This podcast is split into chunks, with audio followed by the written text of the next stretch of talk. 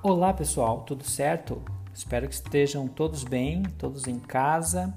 E esse é mais um episódio de BIM sem drama. Hoje nós vamos entender de uma vez por todas o que é BIM, de onde veio, para onde ele vai. Eu vou falar aqui um pouco sobre o histórico, os conceitos, características, ferramentas e tudo o que vocês precisam saber para pelo menos entender um pouquinho do que é BIM. Fica por aí que tá bem legal. Vamos junto entender e conhecer mais sobre BIM sem drama.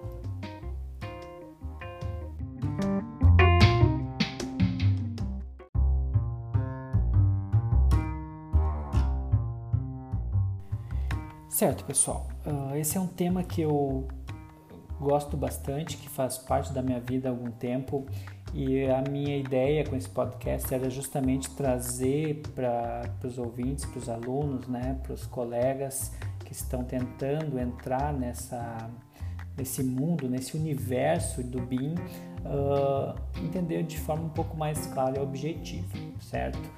Sempre que eu ouço perguntas sobre o tema, as perguntas normalmente estão relacionadas a questões de software, certo? Perguntas como o Revit ou o ArchiCAD faz corte automático, né? Ou eu vou trabalhar menos se eu aprender a usar bem um software BIM? Eu consigo aprender BIM nessas férias, certo? Será que o CAD vai morrer? Ou aquela pergunta famosa que eu falei na aula, na, no podcast anterior, qual é o melhor, Revit ou ArchiCAD? Bom, todas essas perguntas, elas são relevantes sim, mas é muito raro alguém se perguntar de fato ou conversar sobre isso, sobre justamente o que é BIM, certo? Então eu vou trazer aqui alguns conceitos, algumas definições para a gente poder entender melhor essa, essa tecnologia. Começando por aí. A gente pode dizer que BIM é uma tecnologia, considerando que tecnologia é um estudo sistemático, ou seja, algo que foi elaborado e desenvolvido a partir de técnicas, processos, métodos e instrumentos ou ferramentas. Então, o BIM engloba tudo isso como tecnologia. Se a gente for falar da conceituação, o termo BIM, Building Information Modeling, é um termo em inglês que foi cunhado utilizado pela primeira vez por volta de 1992, certo? Então a gente já está falando aqui de bons anos. A tradução literal seria modelagem da informação da construção. Porém, em português a gente optou, se optou por utilizar o termo BIM por ser um, um um sistema global, uma tecnologia que se, se utiliza nas áreas de arquitetura, construção uh, e engenharia em todo o mundo, certo? Então, considerando uma globalização do termo. Bom, porém, além, apesar desse termo ser dessa data de 92, e não, não posso dizer, não é possível dizer, por exemplo, que ele foi uh, batizado dessa forma nesse momento, mas foram onde em alguns, alguns trabalhos científicos ele foi pela primeira vez utilizado. Mas os conceitos que definem BIM são mais antigos. A gente está falando aí de 1975. O professor uh, Chuck Eastman certo? Que é o mesmo autor do Manual de BIM, que alguns de vocês já devem conhecer, se não sugiro que procurem para entender mais e conhecer um pouco melhor sobre o tema. Ele já fez nesta época, num, num artigo, algumas definições sobre o conceito, sobre o que se esperava encontrar ou realizar a partir dessa tecnologia. Então, alguns, alguns trechos, por exemplo, dessa definição dizia que justamente a definição dos elementos de uma forma interativa, onde você pudesse derivar seções, planos, perspectivas de uma mesma descrição de elementos, ou seja, um mesmo objeto, permitiria que todos os desenhos, todas as informações, todos os elementos fossem consistentes, ou seja, fossem integrados e que a análise desses elementos de forma quantitativa ou qualitativa pudessem gerar um banco de dados que permitisse análises visuais ou simulações. Então, essa era o, esse foi o conceito que o Eastman gerou ou elaborou em 1975. Essa era a ideia inicial. Inicialmente houve algumas tentativas de batizar esse termo, né? uh, ou essa, essa ideia, e a primeira que se tem uh, referência chamava Building Description System, que basicamente é a descrição, um sistema de descrições da edificação. Bom, então isso para fazer um apanhado geral de contexto histórico, de tempo e uh, do momento que estamos, né? Então, quando se fala, por exemplo, ah, o BIM é uma nova tecnologia, não é tão nova, né? E quando alguém pergunta, diz, ah, eu consigo aprender BIM uh, nas férias, eu sempre, eu sempre penso assim, provavelmente não, né? Vai levar muito mais tempo do que isso, certo? O que, a, o que gera confusão expectativa justamente é a confusão que se faz em relação a essas terminologias. Quando a gente fala de tecnologia ou quando a gente fala de ferramenta, são coisas distintas. Então, se eu falo, bom, vou aprender um software nas férias, é bem possível que sim. Mas se eu vou entender e conhecer toda a tecnologia, num período curto? Provavelmente não. Bom, para a gente poder entender um pouco melhor então da tecnologia em si, uh, eu vou falar um pouco sobre o que ela representa, o que ela permite e o que de fato significa o termo Building Information Modeling. Se a gente olhar ele de forma literal, conforme a tradução em português, nós estamos falando do processo de modelagem. Ou seja, estou falando da forma como se produz ou se elabora projetos para a construção. Se eu olhar para o termo, e existem alguns, alguns conceitos anteriores que traduziam o BIM, a sigla, o acrônimo BIM, como Building Information Model, ou seja, um modelo da informação de construção, uh, eu consigo pensar no modelo como um objeto. E aí o objeto é o que se espera do BIM, é o resultado que o BIM fornece, que o BIM permite, e é o que os profissionais vão buscar. Uh, para realizar os seus trabalhos.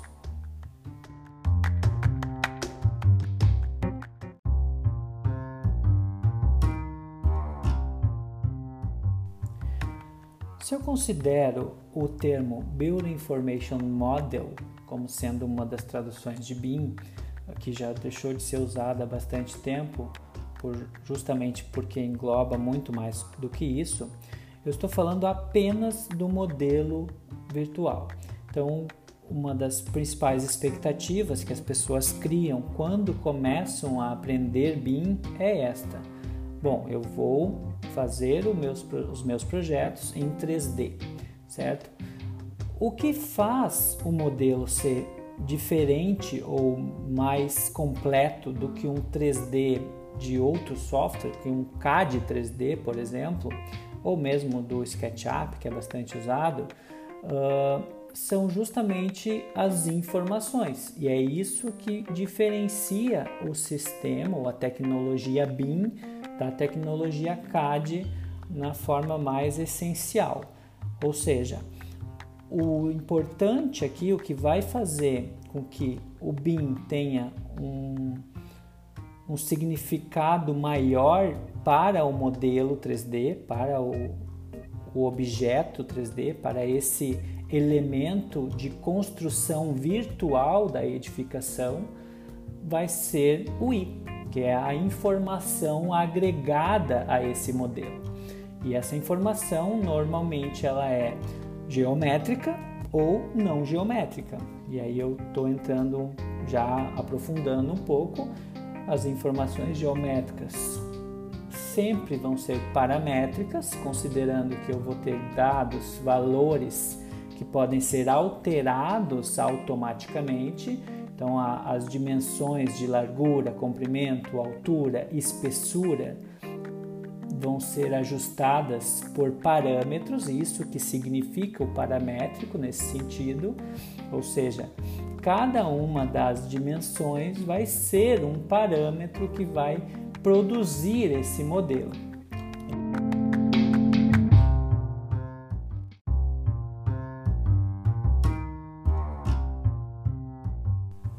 Agora, quando eu estou falando sobre Building Information Modeling, eu estou falando sobre o processo, ou seja, tudo aquilo que o modelo 3D pode contribuir para a construção.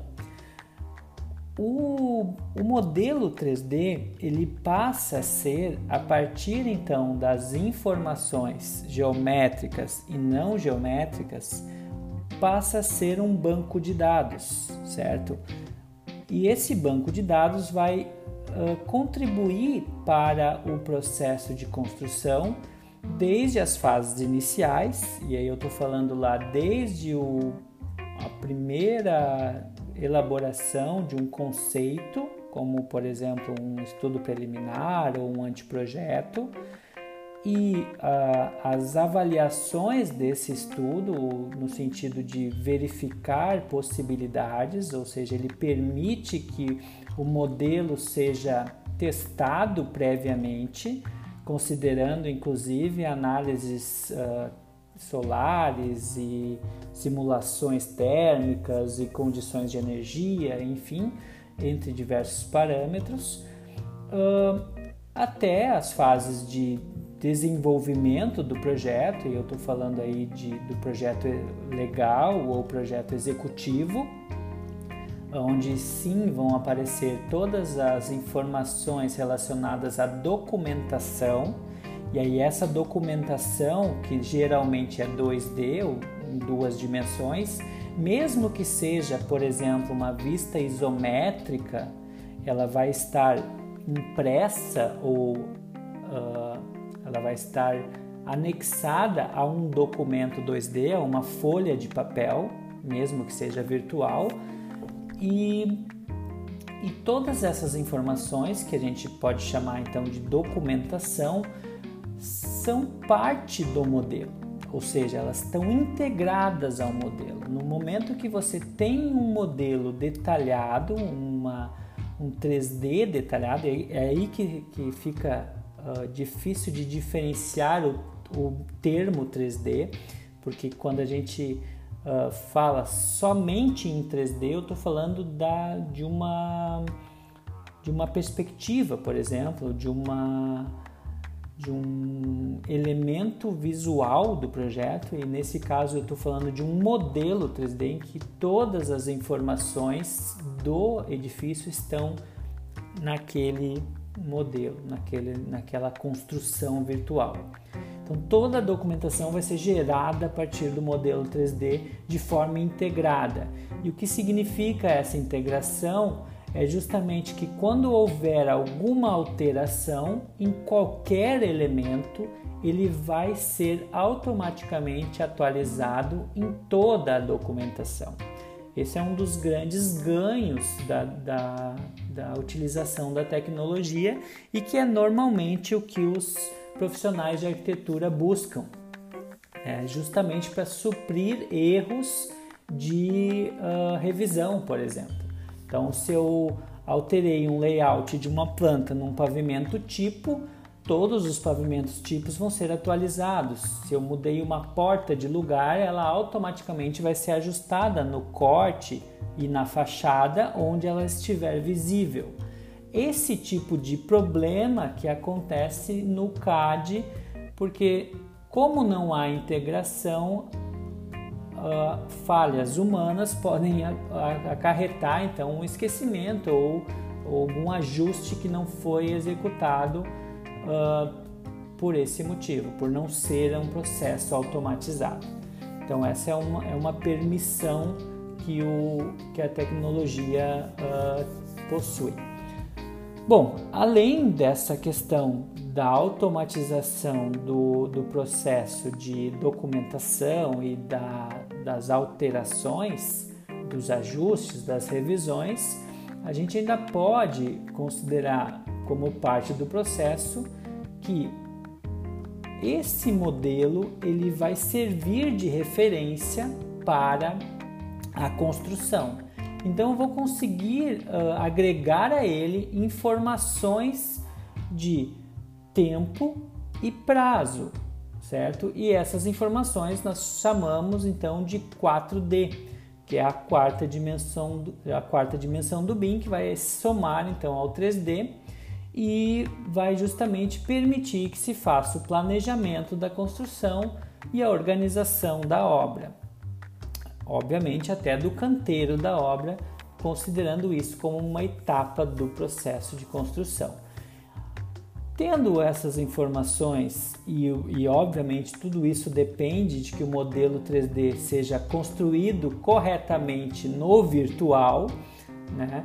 uh, a gente ainda consegue, é possível acrescentar ainda uma quinta dimensão que é o custo, o preço ou o valor agregado ao, aos elementos da construção. Então eu vou considerar que lá no meu 3D, no modelo 3D, como eu tenho todos os elementos da construção definidos de forma paramétrica e adequadas à condição da construção, todos esses elementos podem ser quantificados facilmente e com a margem de erro pequeníssima, muito baixa, que na verdade geralmente acontece, o erro surge a partir de um erro, um problema no modelo e não na quantificação ou seja, se eu esqueci de inserir um elemento no projeto, obviamente ele não vai aparecer na quantificação. Tendo essa integração do modelo 3D com o levantamento de quantitativos, eu consigo então gerar o custo da construção vinculado ao modelo. Isso significa que se houver alguma alteração no projeto, eu consigo automaticamente atualizar o custo. Da mesma forma que se algum elemento for ajustado na, na planilha, por exemplo, de, de valores, em que uh, eu, eu precise mudar um material, mudar um elemento por conta do custo, e essa variação pode ser feita a qualquer momento, isso vai automaticamente ajustar no modelo. Então a integração precisa e vai ocorrer de forma completa nesse sentido. E aí, obviamente, a gente pode pensar que uh, todas essas informações de, de 3D, uh, de modelo 3D, de 4D para planejamento e gestão de obra e de 5D para orçamento, elas vão ser parte do processo. E é isso que vai uh, trazer corpo, trazer vantagens em relação a um processo tradicional que uh, com o CAD vai trabalhar com um software para desenho, detalhamento, que vai ser desvinculado do, do software que vai fazer a gestão e vai ser desvinculado do software que vai fazer a orçamentação. E normalmente isso é feito por mais de um profissional e vai uh, e, e justamente acontece nessa troca de informações os erros ou os problemas que são característicos da, das obras uh, partir do uso dessa tecnologia.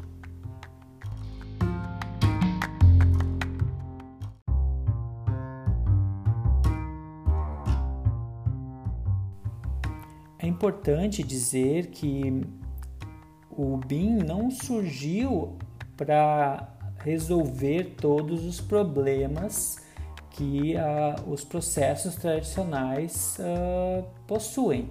Inclusive, existem muitos problemas ainda relacionados à tecnologia BIM.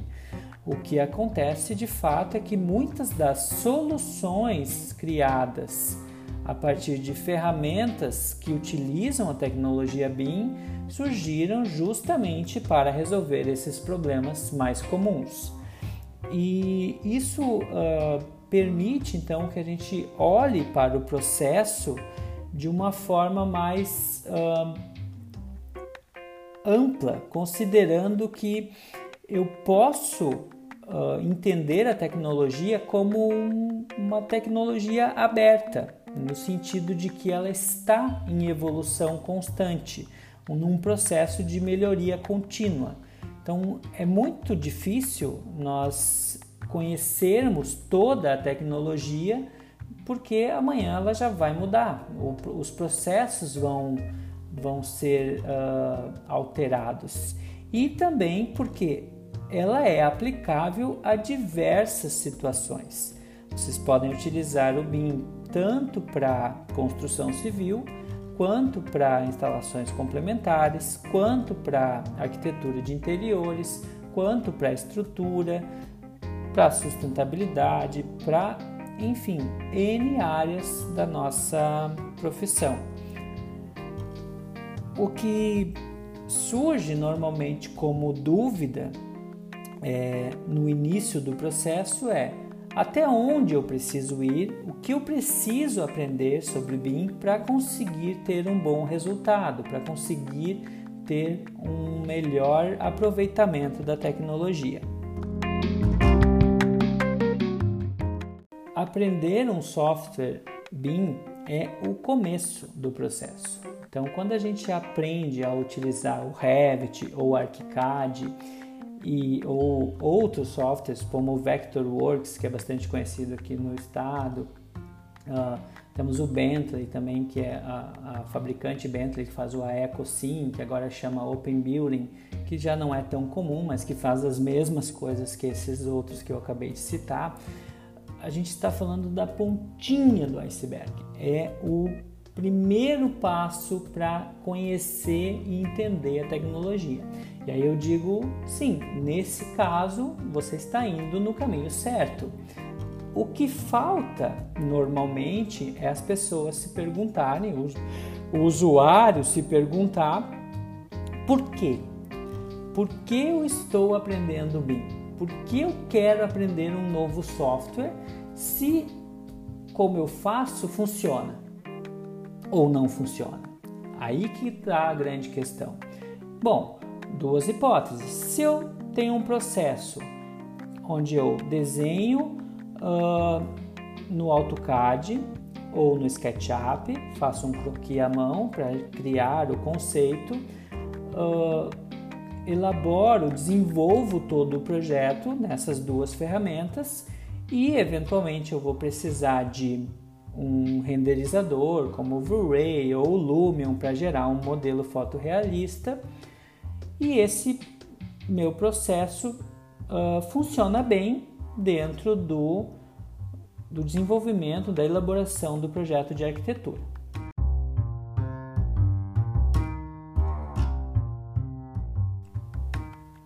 Bom, nesse cenário que funciona tudo bem, não tem por que mudar. Não faz nenhum sentido eu parar tudo que eu estou fazendo, a forma que eu já aprendi, que eu conheço, que eu tenho habilidade, que eu tenho agilidade para aprender uma coisa nova que talvez não me dê esse essa mesma agilidade e talvez até me atrase mais. Então eu preciso entender quais são os motivos que me vão fazer mudar ou aprender um novo software.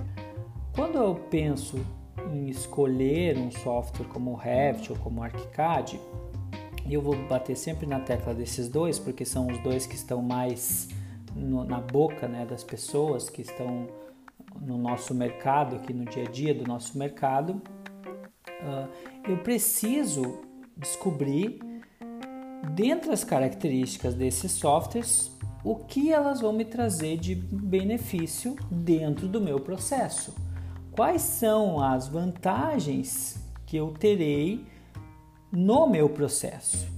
Ou seja, geralmente eu quero mudar quando eu estou na segunda hipótese, quando o processo não funciona bem, no sentido de, bom, eu levo muito tempo para fazer um corte, ou eu preciso uh, muitas horas para fazer detalhamento, ou daqui a pouco eu perco muito tempo com a modelagem, eu tenho que fazer a modelagem num software e o 2D em outro software.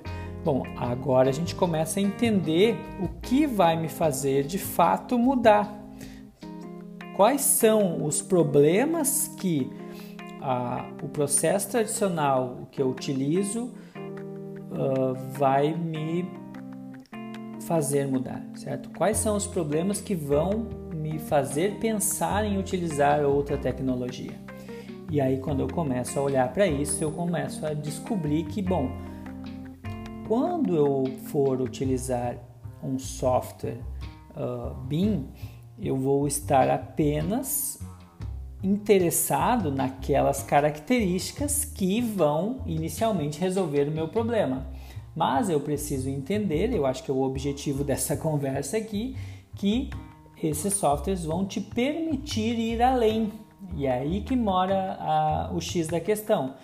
Não vou simplesmente atender as minhas necessidades, mas eu vou poder agregar valor ao meu projeto, vou poder trazer novas situações que antes eu não tinha ou que eu tinha, mas de forma muito trabalhosa, muito demorada ou, ou, ou eventualmente precisaria terceirizar para outra pessoa.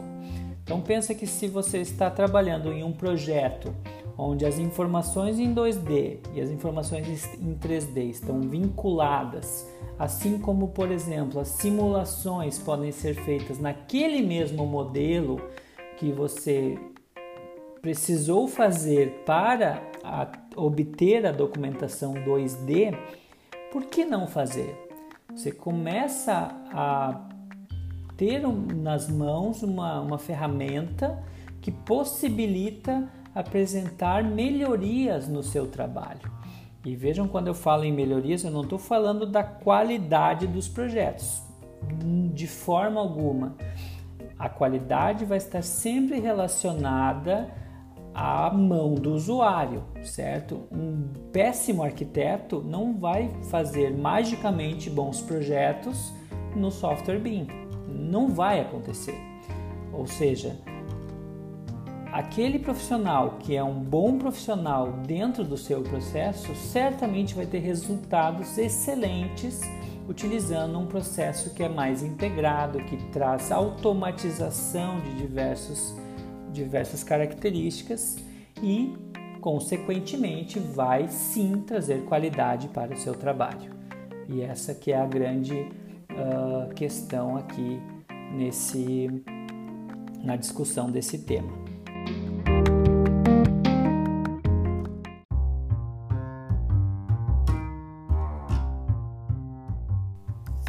partir desse momento que se tem então esse entendimento do que a tecnologia, do que a ferramenta pode acrescentar nos processos, onde eu vou descobrir dentro do software aquelas questões que antes me traziam problemas ou que não me davam resultados adequados e que agora eu consigo automatizar processos, consigo uh, agilizar algumas questões pensar mais no, no projeto e me preocupar menos com a documentação, onde eu onde é justamente o oposto do que eu tinha antes, eu passava poucas horas com, concebendo e muitas horas uh, documentando, fazendo elevações, cortes e, e anotações nas plantas enfim, agora eu ganho tempo com isso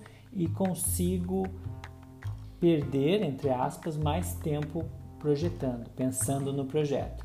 E a modelagem vai te trazer uma visualização precoce daqueles elementos da arquitetura que vão uh, te trazer informações visuais sobre estética, sobre funcionalidade, sobre uh, a forma que se pretende, sobre o resultado como um todo. Então, há no, no entendimento de que o processo é integrado, que a gente pode utilizar o software como um aliado uh, e não apenas como uma, uma ferramenta que vai agilizar o processo, a gente pode sim trazer ganhos uh, na, na produção, na concepção, no desenvolvimento e na representação gráfica. E todos esses elementos eles vão ser uh, aprimorados ao longo do tempo. É muito comum uh, profissionais, usuários, iniciantes terem mais dificuldade em algumas etapas, algumas situações, enquanto estão conhecendo o software, justamente porque estão, ao mesmo tempo que estão projetando, estão aprendendo a usar uma nova ferramenta. E são duas habilidades muito distintas. Então, o ideal sempre é que se aprenda a ferramenta utilizando um, um projeto modelo, um teste, depois se elabore um projeto piloto onde eu vou conseguir uh, colocar ali todas as minhas intenções ou tentar reproduzir aquilo que eu tinha de bom no meu processo anterior, tanto em estética, quanto em representação gráfica, quanto em modelagem para poder justamente uh,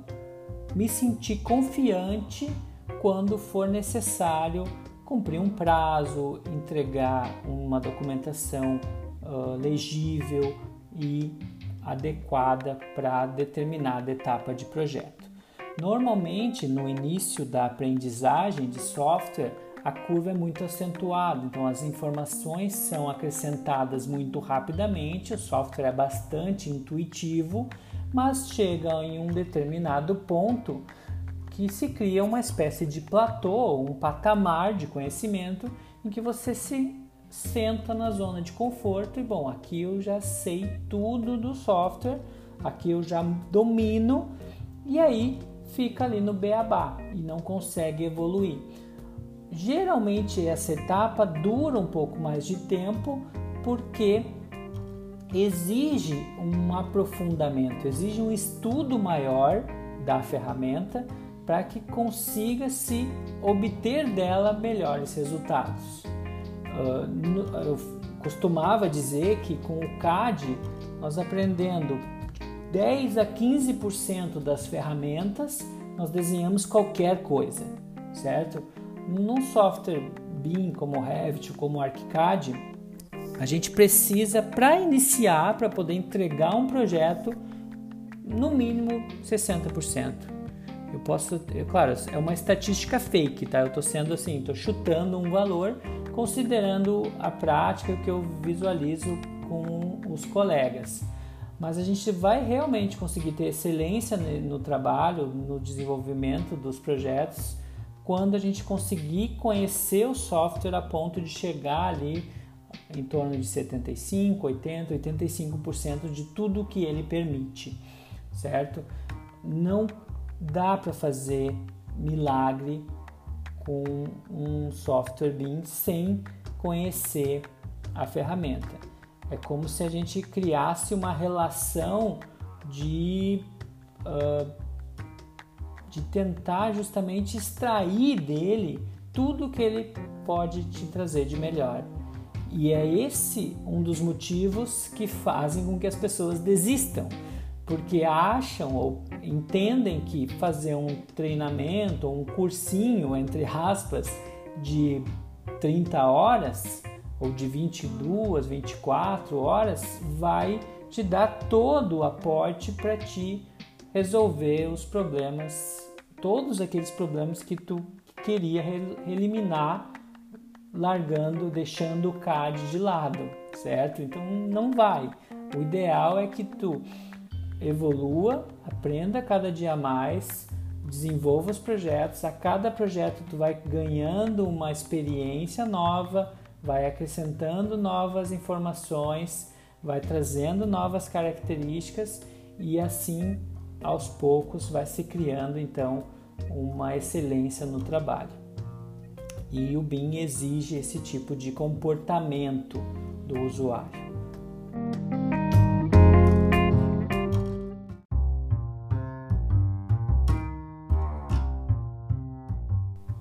E aí sim, passando essa fase de conhecer o software de modelagem 3D, que foi o que eu disse antes, é a pontinha do iceberg, se começa a entender toda a potencialidade do BIM. E aí se vai buscar características mais avançadas, como o BIM 4D, o BIM 5D, e aí podemos chegar no 6D, quando a gente está falando de simulações uh, energéticas, análises do edifício em relação a, a, elementos de sustentabilidade, ou de 7D, quando a gente fala em Facility Management, quando a gente precisa, por exemplo, uh, fazer um gerenciamento, uma gestão dos, das informações do prédio, das, dos equipamentos do prédio, do mobiliário do prédio durante o uso, a operação e também definir parâmetros para manutenção dos edifícios.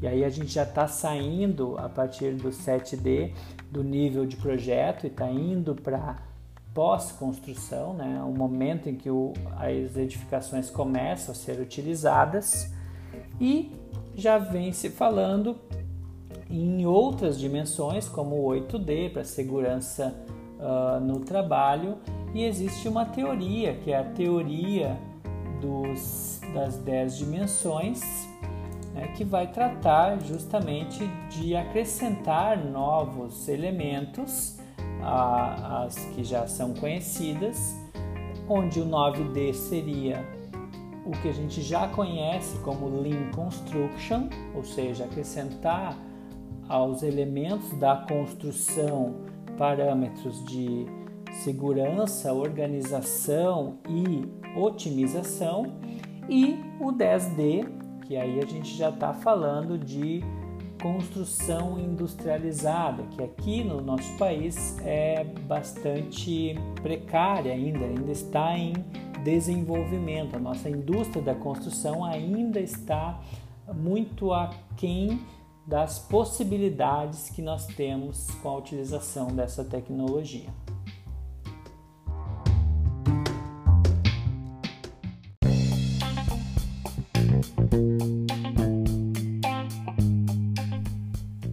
Para finalizar, então, desejo que todos continuem estudando BIM, continuem aprendendo, continuem uh, buscando novas formas de projetar e de melhorar os processos e agora que vocês já sabem o que é BIM e entendem um pouco mais das características, das funcionalidades e de tudo que está envolvendo essa tecnologia, a gente vai conseguir evoluir e entender um pouco melhor das características a partir dos próximos episódios.